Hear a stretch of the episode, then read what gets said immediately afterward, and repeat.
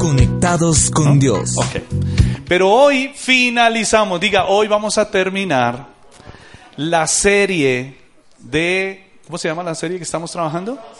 La salvación. Oiga, ¿qué serie? Nueve domingos, los nueve domingos. Nueve domingos, casi dos meses y pico, hablando de la salvación. Wow.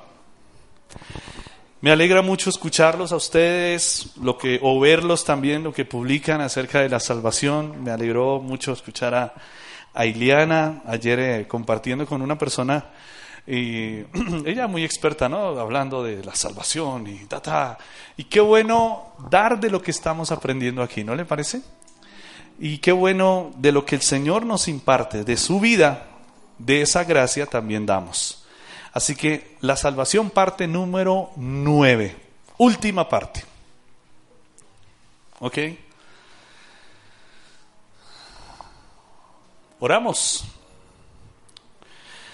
Señor, en esta mañana estamos aquí congregados dándote gracias. No pudiéramos festejar, no pudiéramos celebrar, no pudiéramos ni siquiera abrir nuestros ojos ni siquiera nuestro corazón palpitaría si no es tu voluntad. Y aquí estamos, Señor. No estamos como religiosos, cumpliéndote o viniéndote a visitar un domingo, sino al contrario, estamos aquí porque hemos visto este lugar como un lugar de entrenamiento, como un aeropuerto, donde llegamos para ser entrenados y ser conectados contigo. Y ser, Señor, entrenados no en lo que piensa un pastor o un líder religioso, sino lo que tú piensas implantado en nosotros. Te amamos, Señor, y te exaltamos en el nombre de Jesucristo el Señor. Amén y amén. Hablamos acerca del mundo, ¿ok? Hablamos acerca del mundo hace ocho días y bueno, quince días, tres semanas hablando acerca del mundo, así que usted es un experto. ¿De dónde viene la palabra mundo? Usted, cosmos. Muy bien, wow, ¿no? muy bien. Cosmos. Ah. Copiones estos. ¿Miraron o no miraron? Ok, listo. Bueno, pero ¿se vale mirar también o no? Mundo, cosmos. Cuando tú lees en el original mundo, es cosmos. ¿Cuál es la diferencia? Expliquémosle a Sergio, aunque Sergio lo debe saber, ¿cuál es la diferencia entre mundo, como dice la Biblia, y tierra? ¿Será lo mismo? ¿Cuál es la tierra? La creación, el planeta. ¿Será de la, una, la única tierra que habla en la Biblia o habrá otra clase de tierra? El corazón del hombre es tierra también. Entonces hay dos clases de tierra. Diga, el planeta pero también diga, el corazón del hombre es la tierra. Entonces, ¿la tierra y el mundo serán lo mismo? Explíquele por favor a Sergio cuál es la diferencia. ¿Qué es mundo? El mundo es un sistema de gobierno totalmente contrario al gobierno de Dios. ¿Sí? Siempre saco oh, la misma frase porque no tengo más. Cuando alguien se va de la congregación, nosotros decimos, se fue para el mundo, o sea, como nos dejó abandonados, ¿no? Se fue para un sistema de gobierno contrario al gobierno de Cristo. Ok. Yo les pregunto, ¿cuántos hijos de Dios hay acá? ¿Perdón? ¿Perdón? Listo. ¿En cuántos el reino de los cielos ya no solamente se acercó, sino se implantó? Ok. ¿Dios gobierna en su corazón? Ahora pregunto, ¿el mundo todavía estará en su corazón y en el mío?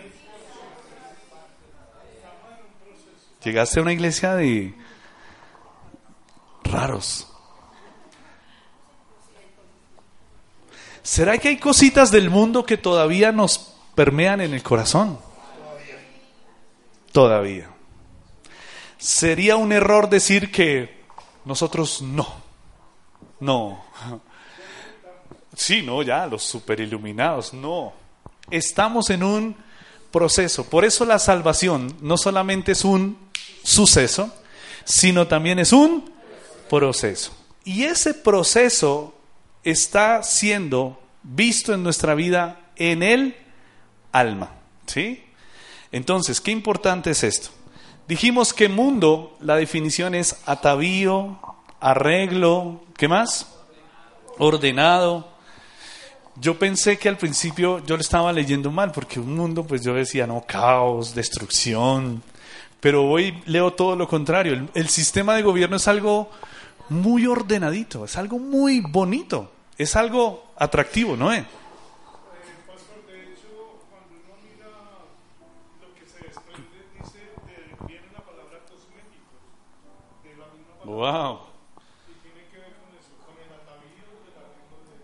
Escribamos esa, que esa no me la sabía. Venga, yo la escribo.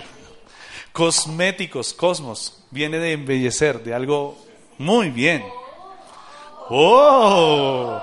Wow. Muy bien, Noé. Culturízate con Noé. Qué bueno. Gracias, Noé.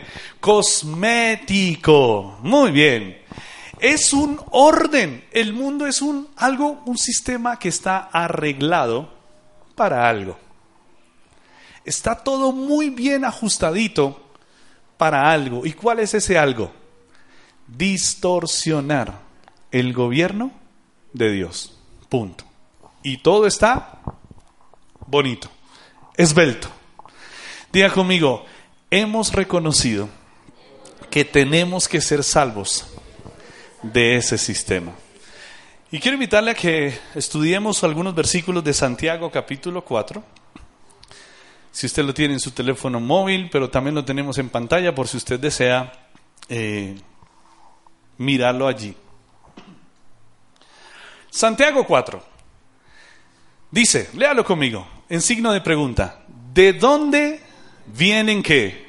Las guerras y los pleitos entre vosotros. ¿Cuántos todavía andan en pleitos? A ver. Ok. ¿Cuántos andan en guerras de pronto con alguien? ¿Dónde se ven esas guerras que nosotros tenemos diarias? ¿Dónde? Si usted abre los ojos y se despierta, ¿con quién tendría usted primero una guerra? A ver. Algunas dicen, ay, cinco minuticos más. No me levanten, no me Usted mismo va a estar peleando con usted, ¿no? No me levanten, no me levanten. ¿Con quién más? Usted después de que pelea con usted, ¿con quién más comienza a pelear? ¿Ah? Con la, con la, con, bueno, con el clima, dice Manuelito. Con la fa... Claro, no dicen, no, ¿qué señor? ¿Qué clima tan? Ah, hay gente que ya empieza a maldecir el día, ¿no? Bueno, hay otros que comenzamos a tener guerras en la familia, ¿no? ¿Y qué hubo? ¿Que ¿Dónde está el cepillo de? Media, para sus calzoncillos, a desayunar, van, claro, como yo estoy cocinando. Y uno, ya, pero ¿qué? No se le puede decir nada. ¿Ah? O ustedes son los que se levantan así.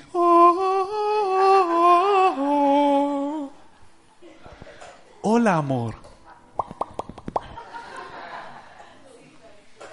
Te demoraste un poco en el baño. Y yo tengo una cita. ¿Podéis salir? No. Eso es una guerra continua. Salga usted al tráfico, a ver. ¿Cómo ha estado el tráfico estos días, Danielito? Hablamos de otra cosa, ¿sí o no? Ay, Dios mío. Ah, apasiona. Eso es un cosmos, ese sí está destruido. ¿ah? La gente, Transmilenio, ¿cómo habla la gente? ¿Cómo están los medios? ¿Cómo están las redes sociales? ¿Cómo están las noticias? Dime, Estelita. Ay, sí, eso, ay, tan lindo. ¡Wow! bueno, imagínese. Pero es que cuando uno lee eso, uno, o yo no sé, al principio yo cuando lo leía yo pensaba en, en guerras por allá entre países y todo ese cuento, ¿no? Pero nunca lo vimos guerras en el corazón. Dice, no es de vuestras qué? Pasiones. ¿Dónde nacen las guerras entonces? ¿Dónde son las pasiones que tenemos? En el alma. Recuerda que usted que nosotros tenemos tres cosas o necesidades en el alma, ¿cierto? Ya ahorita las vamos a mirar. Pero dice, no es de vuestras pasiones las cuales qué? ¿Qué es combatir? Luchando algo contra algo. ¿Y eso dónde es? O sea, algo se levantan usted siempre y están... Tun, tururun, tururun. Ay, ¿trajiste los guantes? Sabían que no era o, o es boxeador, ¿no? ¿Ah? Así que cuidado. Trátenlo bien. ¿Cierto? Están ahí. ¿Sí tengo un porte o no? O como Kiko. Ok. Ay, como cantinflas, eso. Ale chato. Ok. Pero algo está combatiendo en su corazón y en el mío todos los días. Hay algo que está ahí como ti, ti, ti, ti, todos los días. Y de ahí es que nacen las guerras y de ahí es que nacen los pleitos, las cuales combaten en vuestros miembros. Siguiente hijo, por favor. Codiciáis, ¿de dónde nace esa guerra? A ver. Del alma. De un alma no redimida. Codiciar. ¿Qué es codiciar? Desear algo que qué. Las mujeres saben de lo que yo voy a hablar, ¿verdad? Bueno, voy a poner otro ejemplo. Sí, ¿por qué? Ok. ¿Por qué nosotros? A ver, a ver. Hombres, entre hombres como para... Sálveme, Daniel, para no hablar de mujeres. Entre hombres, ¿qué? Sálveme. Por el equipo, bueno, listo. Yo llego acá, 14, América de Cali, la 14. Ah. Usted, ajá, pásela bien, sí, pero Junior tu papá, ¿sí? Ah, pero el león, ah, no, tú eres de Millos, ¿no? Uy, embajador, embajador. ¿Ah? ¡Wow! Están ahí, ¡wow, wow, wow! Danielito, tú tienes que defenderme hoy. Pero cuando, ¿cuántos de pronto, sí, pongamos el caso del fútbol, cuántos no quisieran haber tenido esa estrella? Junior, ¿ah? Teo está, pero re, re, piedra. Yo quería esa estrella. Algunos queríamos un ascenso en el trabajo y se lo dieron a otro. ¿Ah? Y uno, hmm, aquí no valoran el trabajo. Porque yo, ¿sí? ¿O no? Vamos al caso de las mujeres, hombre. Ay. Entra la chica así. Super zapatos. Pa, pa, pa. Y ellas como son, ¿no? Por el rabillo del ojo están ahí. ¿Sí vio los zapatos que se compró? Y empiezan y dicen, y yo con estos, no tengo zapatos. Vaya uno mire a mirarlos allá el closet, ¿cuántos zapatos tiene? Pero le gustaron esos.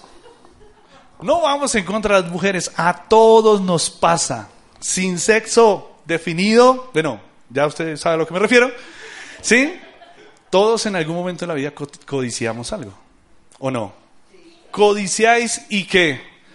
Y no tenéis. Es ese tipo de persona que, ¿por qué a él y a mí no? ¿Alguna vez ha dicho usted esa frase? ¿Por qué a él y a mí no? Es más, en este ámbito como religioso se escucha mucho eso. ¿Por qué si yo ayuno tanto? Y ese no, y vea cómo está, está mejor que yo. ¿Por qué si yo, ta, ta, ta, ta, ta, me congrego, no me congrego, bla, bla, bla, él sí y yo no? Ustedes codician y no tienen. Matáis. Uy, ¿eso de dónde nace? De un alma no redimida. Matáis y ardéis de envidia. ¿Mm? Envidia es mejor. Uy, se sabe en el versículo y todo.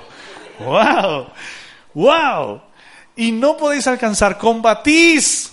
Otra vez combatir, esa palabra me ha marcado esta mañana. Combatir y lucháis, pero no tenéis lo que deseáis. ¿Quién está saliendo a aflorar aquí? Un alma que no redimida. Un ego, no el hell, sino un ego que está saliendo ahí como más. Quieres tener más. Tú estás por debajo, tienes que estar por encima. ¿Sabes que ese es el puntito donde nace la corrupción? El querer estar por encima de. Ahí está. La tajada, el cómo voy yo ahí, el querer estar por encima de. Ahí nace todo. Y dice algo, porque combatís y luchás, pero no tenéis lo que deseáis, porque no pedís. O sea, no está diciendo que ese alma no pueda ser suplida. ¿Qué está diciendo? Estás yendo a una fuente incorrecta. Pedís y no recibís. ¿A quién le estará hablando el apóstol Santiago aquí? Pero ¿a qué clase de seres, Danielito?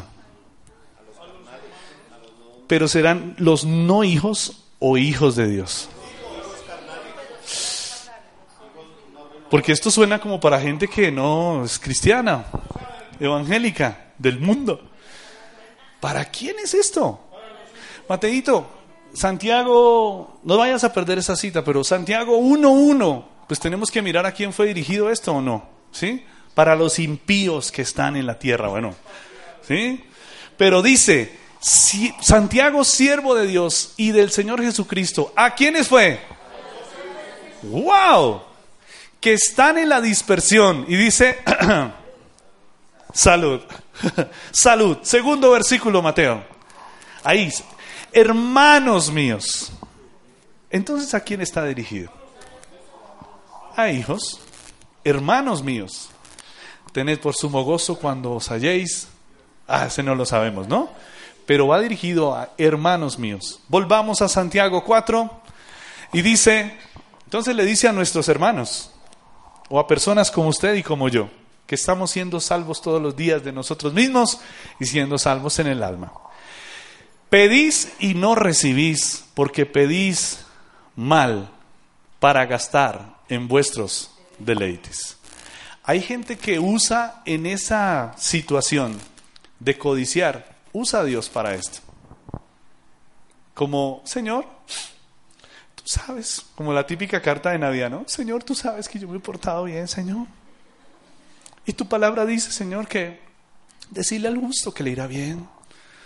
Y, ta, ta, ta, y comenzamos a buscar versículos y acomodarlos para poder convencer a Dios de que me dé lo que yo quiero. ¿Usted alguna vez ha orado así? ¿Alguna vez oró para sacar un beneficio personal? ¿Sí? Señor, dame plata para que yo pueda tener ese vestido que esa vieja bruta y tonta. Para que tu nombre sea glorificado en mí, Señor. Señor, dame esa empresa, Señor. Tanto te he pedido, Señor. Para que yo no sea burla de los enemigos, Señor, y que yo los vea aplastados, muriendo, Señor, implorándome una limosna, Señor, en la entrada de mi empresa, cuando yo tenga tapete rojo. Señor, ayúdame. Wow. Preparas mesa delante de mis angustiadores. Yo apenas hago así. ah. Y les voto, vea, harten. ¿Ah? Wow, hay personas, y yo me incluyo, que hemos orado para sacar beneficio personal y meto a Dios en esto. Pero Santiago está diciendo, ustedes piden, pero algo les está pasando. Ustedes no están recibiendo. Porque algo está pasando. Porque piden para gastar. ¿En qué? ¿Cómo deberíamos entonces pedir? ¿Será que el Señor no sabe que tenemos necesidades? ¿Cómo tendríamos que pedir entonces?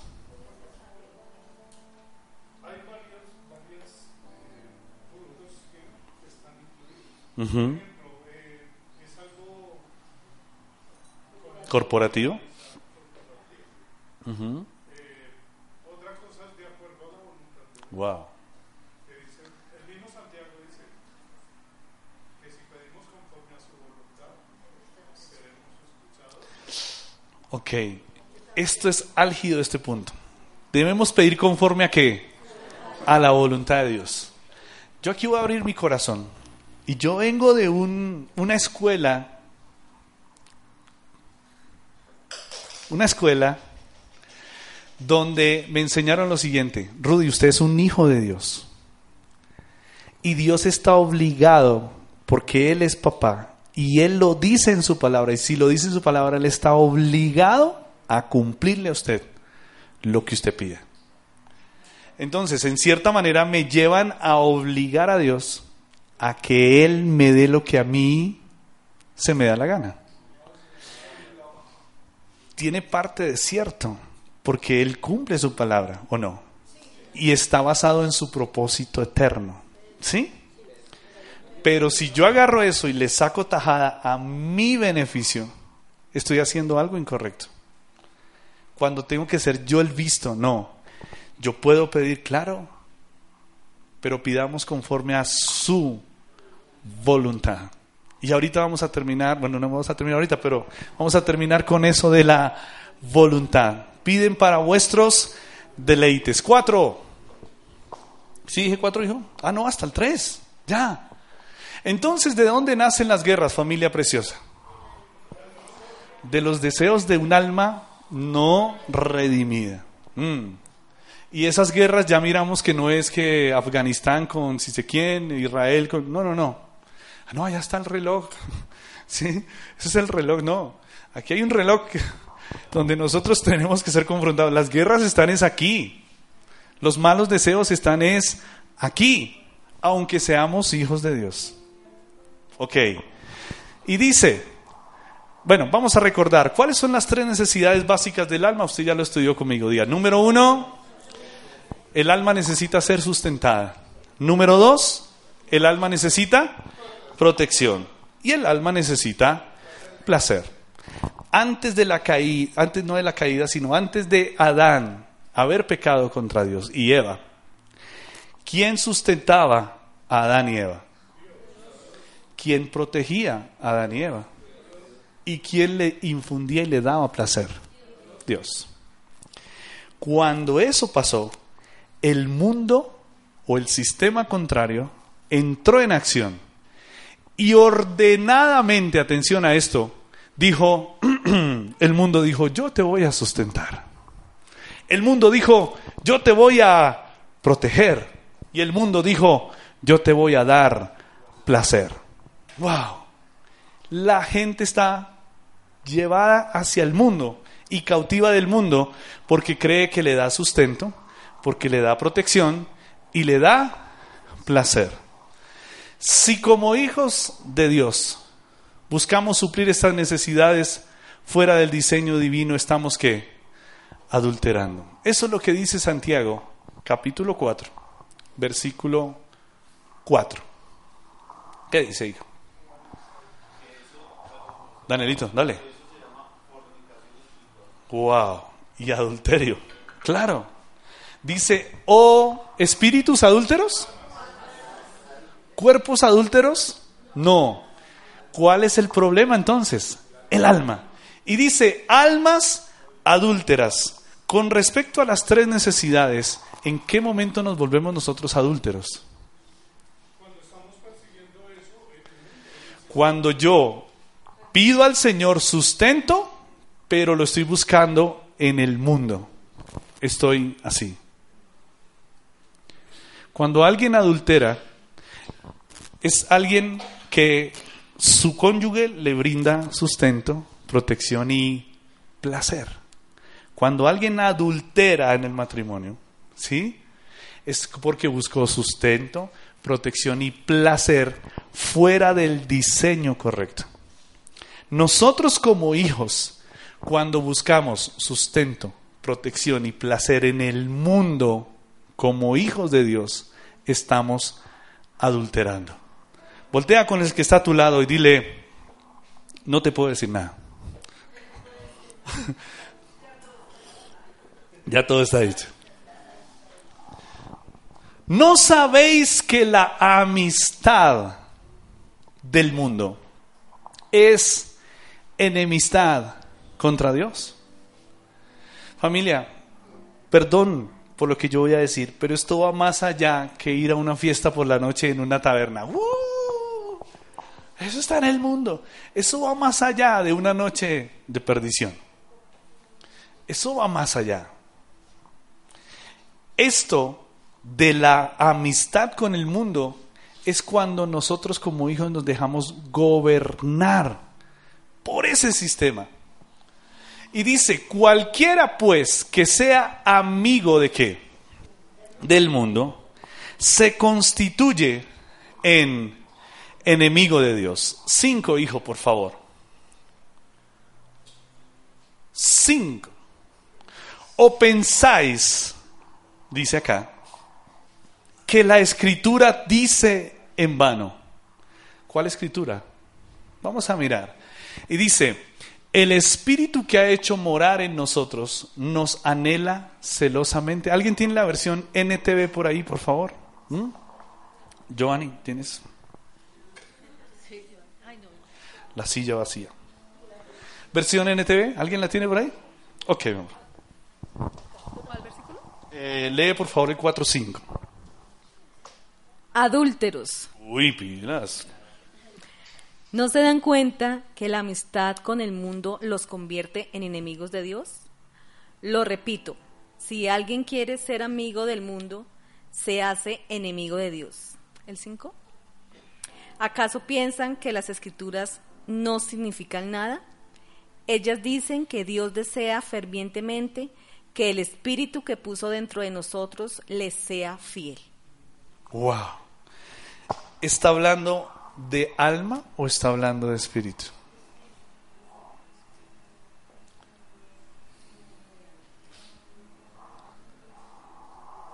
¿Qué dice ahí?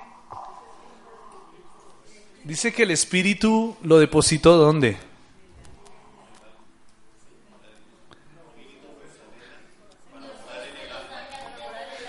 A ver, ¿tú eres un ser espiritual? El problema no es el espíritu, porque tú tienes un espíritu perfeccionado y perfecto. ¿Ok? ¿Qué está diciendo aquí? O sea, fíjense que es el mismo texto, está hablando arriba, almas adúlteras, ta, ta, ta, ta, ta. Y dice, la pregunta es, o dice, el espíritu que ha hecho morar en nosotros nos anhela celosamente. Lee, por favor, mi amor, esa parte que dice espíritu. Ellas dicen que Dios desea fervientemente que el espíritu que posó dentro de nosotros le sea fiel. ¿Cómo puede ser entonces un espíritu fiel con respecto a lo que hemos leído anteriormente? Que lo que hay en el espíritu sea coherente con lo que hay en el alma. ¿Ok? Que lo que hay en Dios, que en usted, que es Cristo mismo, su espíritu, sea coherente con un alma redimida en él. Ayer estuvimos estudiando acerca de las diez vírgenes. ¿Se acuerda de las diez vírgenes? ¿Cuáles eran los artefactos que tenían las diez vírgenes? A ver. Lámparas, ¿qué más? Aceite y, y vasijas. ¿Recuerdan cuáles eran las lámparas? ¿Qué significan las lámparas? Dice, el proverbio dice, lámpara es el espíritu del hombre. Entonces, listo. Pero la vasija dice, pero tenemos este tesoro en vasos de barro para que Él sea perfeccionado en nosotros. Entonces, ¿cuál es la coherencia? Que ese espíritu que Él nos dio sea coherente con un alma que está siendo redimida. ¿Estamos comprendiendo lo que estamos estudiando? Y dice el versículo 6. Esto es lo que dice la escritura, mire pero Él da mayor gracia. Por esto dice, mire lo que dice la escritura, Dios resiste a los soberbios y da gracia a los humildes. Diga conmigo, Dios resiste a los soberbios y da gracia a los humildes. Hagamos un pare. Dígame un dicho colombiano que digamos casi todos. A ver. Dichos colombianos. ¿Cómo?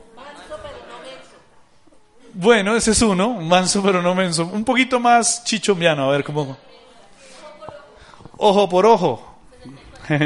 Ojo por ojo y diente por diente. Bueno, eso es un dicho que viene, pero también lo aplicamos nosotros. Un poquito más colombiano. No hay mal que por bien no venga. Bueno, del chavo para acá, sí, sí. ¿Cuál? La malicia indígena. Bueno, ¿sabía usted que nosotros tenemos dichos que uno ya lo dice y usted, ah, porque son dichos que nosotros tenemos? Tenemos dichos colombianos, latinoamericanos, proverbios que uno ya ha dicho. Aquí, atención, Santiago toma uno de esos dichos, pero es un dicho de la palabra escrita, de la escritura, que es coloquial. Usted sabe que un judío así radical, se sabe los cinco primeros libros de la, de la Biblia, ¿cierto? Génesis, Éxodo, Levítico, Números y Deuteronomio. Ya los que comienzan a estudiar comienzan a memorizarse algunos de los profetas mayores y menores. Pero para aquellos que han estudiado, Proverbios 3 se ha convertido como en un manual de vida también. ¿Ok? O sea, como que es, es parte de su comportamiento. La urbanidad de Carreño. Proverbios 3. Pero, hijo, si quieres mirar eh, 27, 3.27, dice, atención, ellos se saben esto, lo tienen como un manual de vida. Dice, no te niegues a hacer el bien a quien es debido cuando tuvieres poder para hacerlo. A lo colombiano, ¿cómo sería? No hagas a otro lo que no quieres que te haga.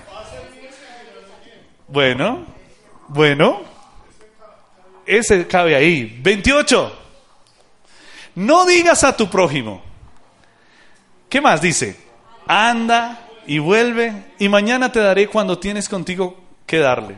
A nuestro colombiano es, hermano, si no dejes para mañana lo que puedas hacer. Wow, muy bien. Oh, ok.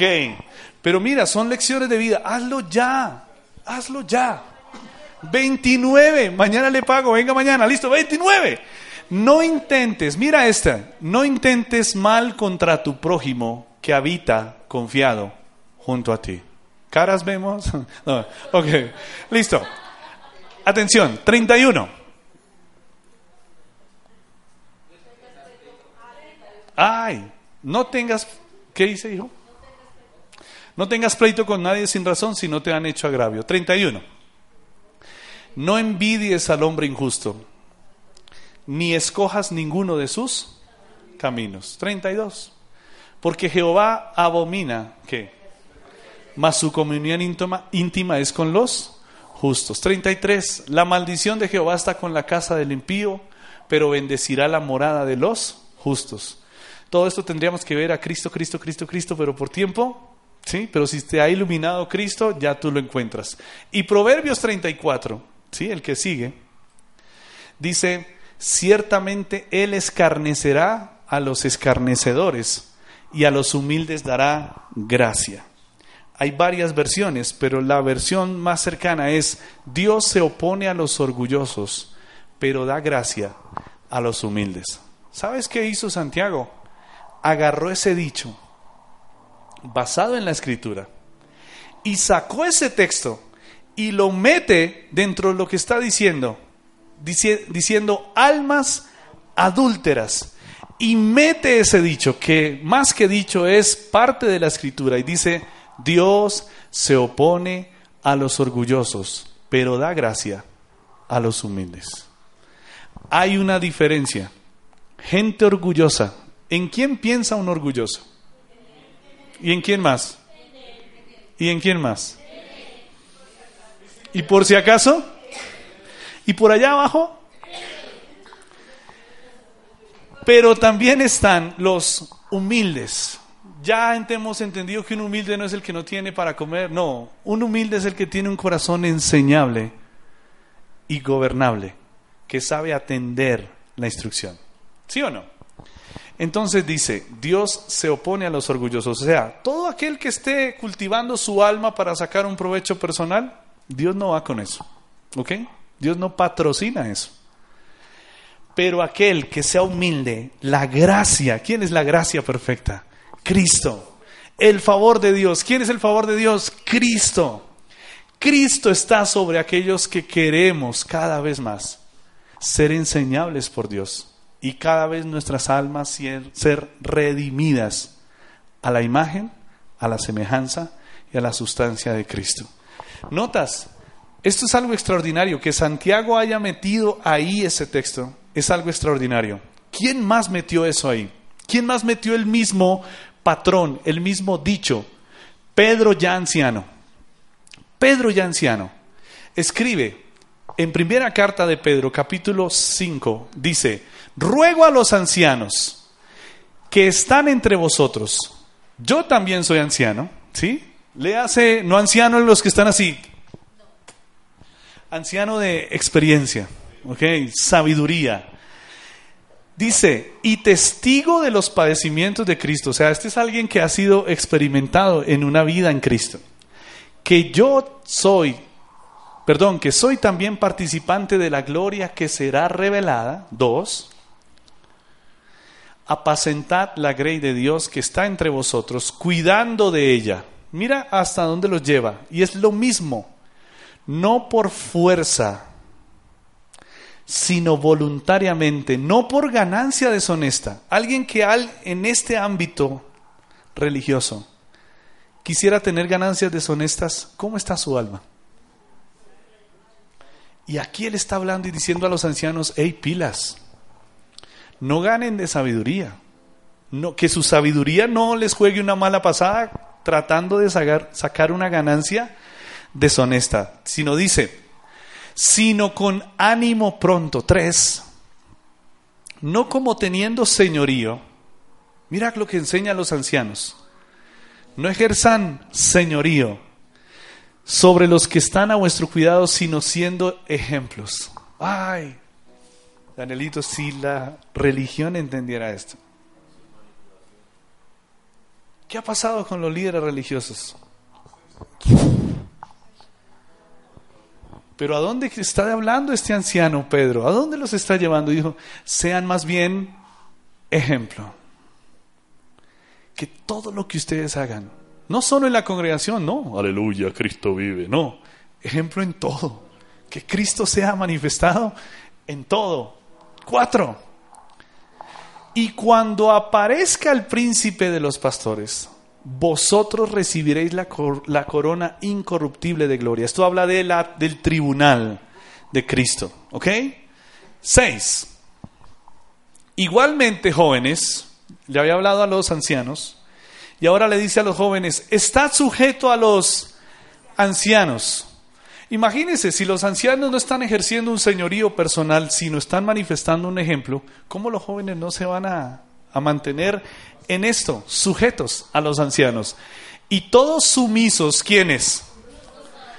¿Quiénes son unos a otros? ¿Solo los jóvenes con los ancianos?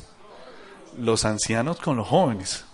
Sujetos en algo, y es la vida de Cristo. Sumisos unos a otros y dice, revestidos de qué? Porque Dios, ¿qué? ¿Y qué? Notas que Pedro agarró ese mismo proverbio, 3.34, y lo incluye ahí. Entonces alguien puede decir, no, pero es que esos proverbios del antiguo pacto, porque ellos, iluminados en esta gracia, agarran esto y lo ponen aquí, porque es escritura y lo pone y los lleva y, nos lleva a ese escenario. ¿Cuál es? ¿Lo pusiste, hijo, el 5? Dios resiste a los y da gracia a los humildes. ¿Quién es el factor determinante de la diferencia? ¿Quién? Alguien que está siendo procesado, ¿o no? Alguien que reconoce que necesita ser salvo todos los días. ¿Conoce usted gente soberbia que sabe mucha Biblia? Y eso cogen y no hay.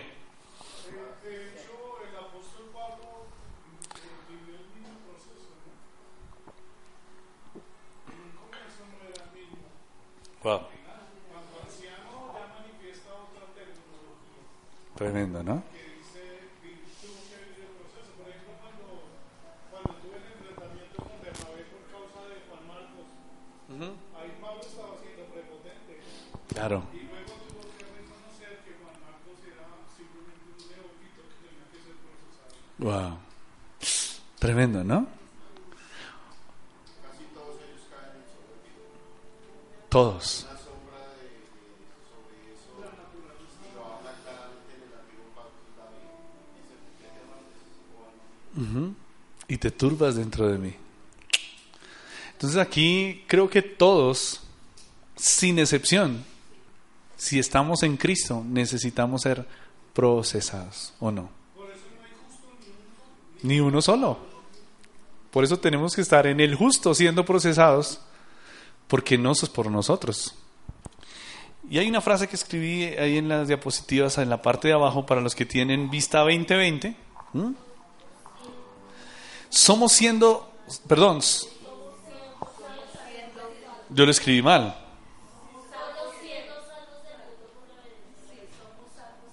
Somos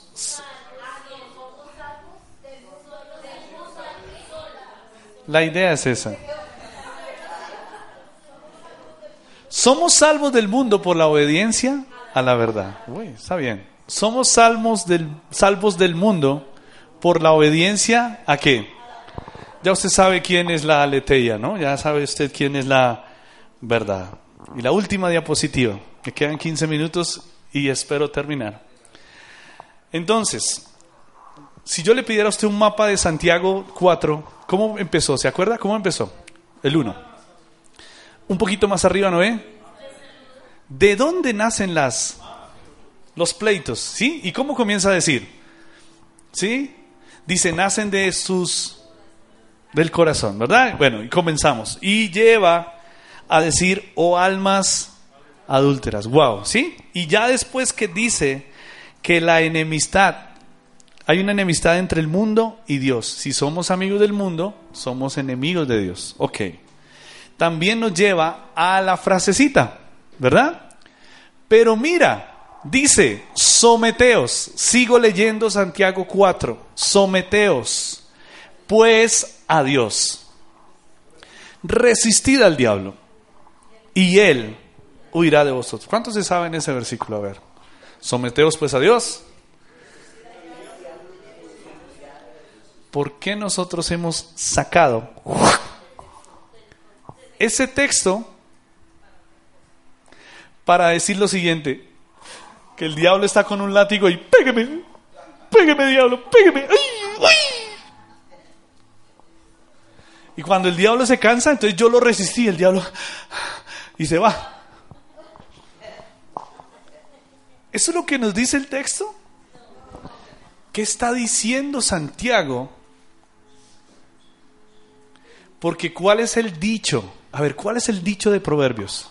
Hay dos, dos asuntos. Dios con los soberbios, nada que ver, pero con los humildes da su gracia. Dos situaciones. ¿Y cómo comienza diciendo acá? Someteos. ¿En qué lugar está ese someteos? Aquí, en la humildad. Si tú te sometes a Dios, va a pasar algo. Pero entonces, ¿cómo así que resistir al diablo? Uy, Rudy, no puedo dormir, el diablo me dio duro anoche, me, me levanté como mal.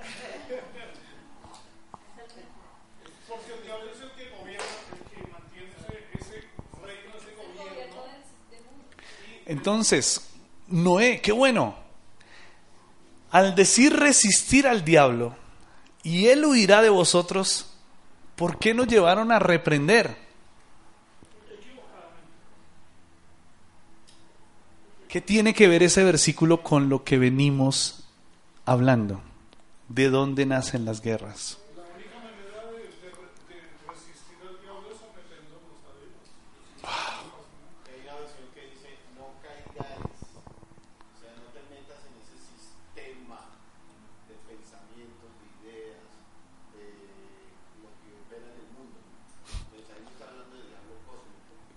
El de cachos y el de cola. Ese, no es. Voy a decir algo que nos va a oler.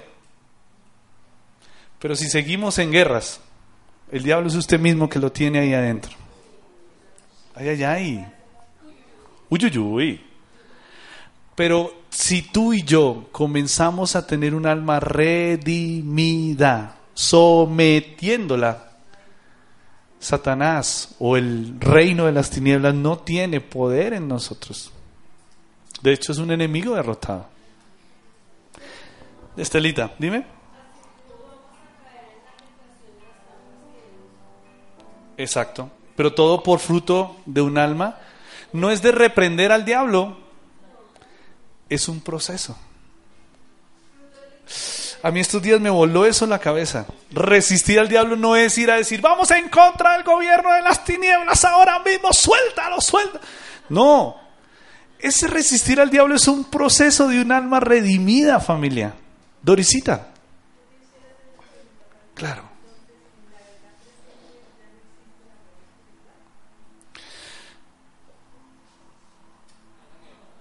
A ver, mi, mi Dorisita, ¿tú eres más que vencedora o no? ¿En qué momento tú eres más que vencedora? Ok, ¿qué es ser más que vencedor? Cuando yo me enfrento con, ¿sí? Con alguien aquí y me dicen, oiga, ¿sí sabe? Yo fui al futuro, vi esa pelea y ¿sabe quién va a ganar? Rudy. ¿Yo cómo me voy a enfrentar? Si yo ya sé que yo ya soy más que vencedor. No solamente soy vencedor, soy más que vencedor. ¿Por qué? Porque yo ya tengo la victoria. Ok. ¿Y cuál es mi contendor? El adversario, el diablo. Satanás, ¿está derrotado o no? ¿En, qué, en, ¿En dónde fue vencido? Si usted es más que vencedor en Cristo y Él es un enemigo derrotado, ¿cuál guerra?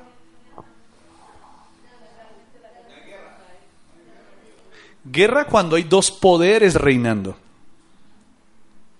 Para los hijos de Dios, atención, para los hijos, para el mundo sí. Para los hijos de Dios, Satanás es un enemigo derrotado. ¿O no? Entonces, no hacemos guerra porque ya somos más que vencedores. Estamos operando desde los lugares celestiales juntamente con Cristo. ¿O acaso no dice que Satanás está bajo nuestros pies o que las puertas del Hades no van a prevalecer? ¿O no? Entonces, mi Dorisita, tú y yo, como somos más que vencedores, ¿sí? Pueden ladrar los perros, ¿o no? Pero tú caminas porque sabes que esos perros no te muerden ni van a tener la victoria sobre ti, porque el Señor ya te dio la victoria en el consumado es. Oye, eso se merece un aplauso a Dios, ¿no? ¿No cree usted? ¿Mm? No es. Pastor, o sea, ahí entra en juego lo que dice Pablo, por lo menos específicamente en Romanos 12. Y no está peleando con un enemigo derrotado. Claro, claro. No, y todo esto se basa es en quiénes somos y el conocer quiénes somos en Cristo, ¿sí?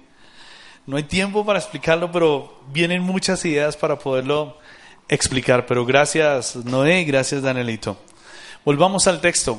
¿Cómo entonces se resiste al diablo? Sometidos. Un alma que cada vez más está siendo rendida. Esto es como, como esos indicadores, ¿sí? ¿Qué tanto de Cristo hay en nuestra alma? ¿Cierto? ¿Será que orando? ¿Qué tanto? Es un, una herramienta. Pero yo conozco gente que ora mucho y no hay un índice de Cristo en su alma. Entonces, lo que tú quieres decir es que va acorde mi vida redimida a una vida de oración, que aún mi oración cambia, ¿no? Entonces, ¿cómo se resiste al diablo? Cuando yo me someto al Señor. Punto. Y termino con esto. ¿Cuántos hemos orado por yo quiero hacer la voluntad de Dios? ¿Alguna vez usted ha orado así? Ok. Esto lo estudiamos con Danielito en su casa estos días. Y vamos a mirar lo siguiente. Efesios 1, versículo 9. Usted ya estudió conmigo cuál es la voluntad de Dios, ¿cierto? Dice, dándonos a conocer el misterio. ¿Para quiénes es un misterio la voluntad de Dios? ¿Para quiénes? Para el mundo. ¿Y para quién nos lo da a conocer? A los hijos. Entonces, esa voluntad ya deja de ser un misterio, porque Él la quiere dar a conocer. Según su beneplácito. ¿Se acuerdan lo que estudiamos de la palabra beneplácito? Buen placer, ¿sí? Buen primor. Buen placer. O sea, Para Dios, atención a esto que estoy cerrando. Para Dios le produce un buen placer hacernos dar a conocer o darnos a conocer su voluntad. Wow. O sea, él no dice, esta es mi voluntad. No, te la quiero dar a conocer y eso me produce a mí un buen placer. ¿Cuál es la voluntad de Dios? Dice, Él se la propuso en sí mismo. O sea, Él no quiso hacerlo en nosotros, sino Él se la propuso en Él mismo. 11. Digo 10. De reunir. Aquí está la voluntad de Dios, familia. ¿Cuál es la voluntad de Dios? Reunir qué? Extienda sus brazos sin pegarle al que está cerca. Diga, reunir todas las cosas en Cristo. Vuelvo a lo mismo. Casi siempre todos pensamos en la tierra, Colombia para Cristo, Estados Unidos para Cristo. ¿Sí? Uy, se imagina todas las naciones reunidas en Cristo diciendo, aleluya. ¿Por qué vamos tan lejos cuando esas cosas de reunir en Cristo en el primer escenario debería ser nuestro corazón? ¿Tú quieres hacer la voluntad de Dios? Sí. ¿Cuál es? Que todo lo que tú y yo hagamos, la reunamos en Cristo. Que nuestros negocios estén reunidos en Cristo. Que nuestras relaciones entre esposos estén reunidos en Cristo. Que nuestra relación entre padres e hijos reunidos en Cristo, nuestros negocios, nuestra vida personal, todo se ha reunido en Cristo. Hasta tal punto que la gente diga, wow, ahí está Cristo. Ahí está Cristo. ¿No le parece extraordinario? Esa es la voluntad de Dios y eso es lo que le produce a Él buen placer. Que tú y yo manifestemos a Cristo. ¡Wow! Y eso es importante, de reunir, hijo, de nuevo, porfa, de reunir todas las cosas en Cristo en la dispensación del cumplimiento de los tiempos, así las que están en los cielos como las que están en la tierra. ¿Quieres saber para terminar qué otra cosa es la voluntad de Dios? Hebreos 4, digo 10. Yo le escribí mal, usted va a leer 410, pero no existe Hebreos 4, capítulo 410, no. Hebreos 10. 10.4. Miren, termino con esto.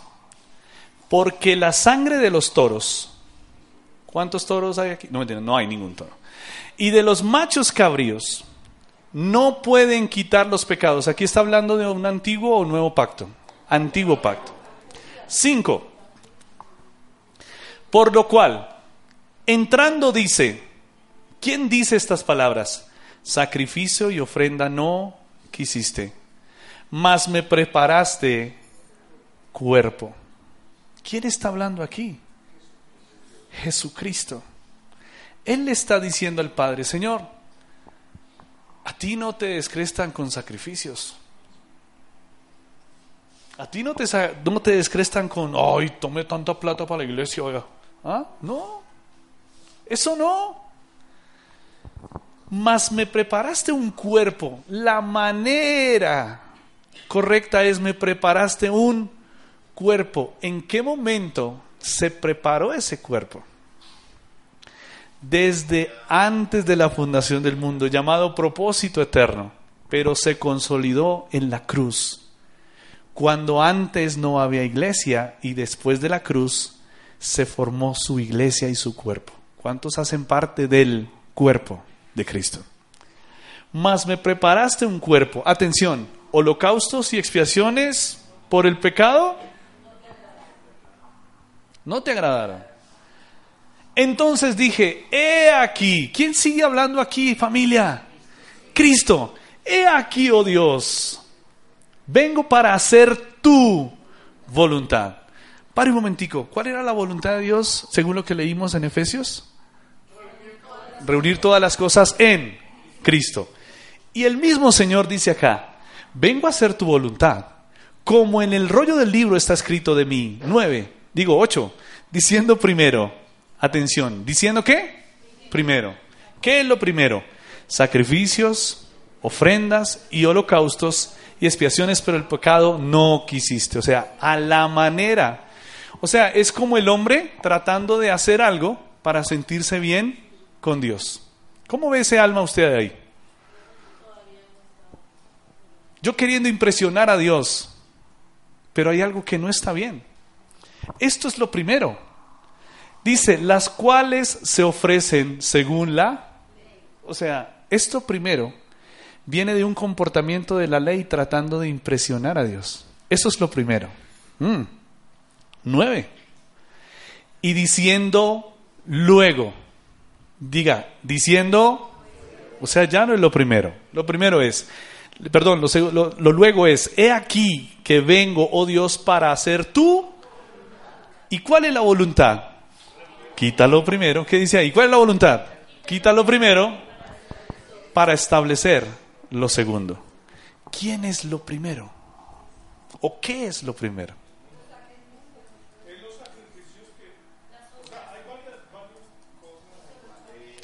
Según lo que leíste en el anterior, ¿qué es lo primero? Dice que todo esto tiene que ver con la ley, como yo puedo impresionar a Dios con mis sacrificios, o sea, como que yo le meto algo de mí. Pero ¿qué es lo que quita? Es eso y pone lo segundo. ¿Qué es lo segundo? Una plenitud de Cristo en nosotros. Y esa es la voluntad. ¿Tiene que ver Efesios con la voluntad? ¿Con este Hebreos con la voluntad? Al otro lado es reunir todas las cosas y aquí es quítalo primero y establecelo segundo, Cristo. ¿Quiere ponerse en pie? Yo le pregunto algo para finalizar la serie de la salvación.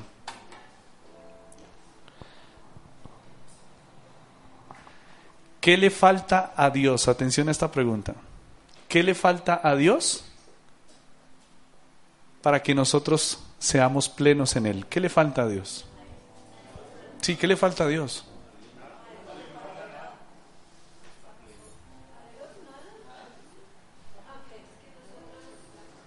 ¿Qué le falta a Dios para que nosotros seamos plenos en Él? Nada. A Él, a Él no le falta nada. ¿Por qué? Porque Él ya lo dio. Entonces no ores, Señor, dame un poquito más de tu gracia. ¿Por qué? Porque Él la dio. Señor, dame más amor.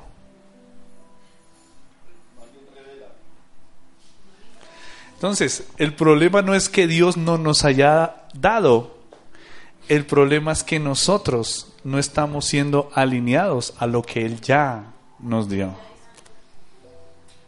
Entonces, hablando a lo colombiano, ahora entonces, ¿de quién es la pelota? ¿Me entienden cuando yo digo así?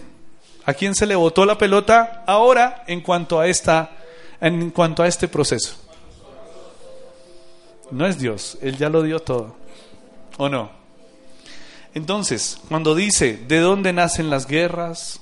¿De dónde nace esto? ¿De dónde nace aquello? La gran pregunta es, nosotros como hijos de Dios, ¿qué tanto del mundo todavía nos está permeando? Pero la gran pregunta es, ¿cuánto de eso está siendo redimido al gobierno de Cristo en nuestro corazón? Así como Él nos dio un espíritu perfecto, seremos acordes a que nuestra vasija de barro, el alma, esté siendo coherente con esta vida que Dios nos dio. Conectados con Dios.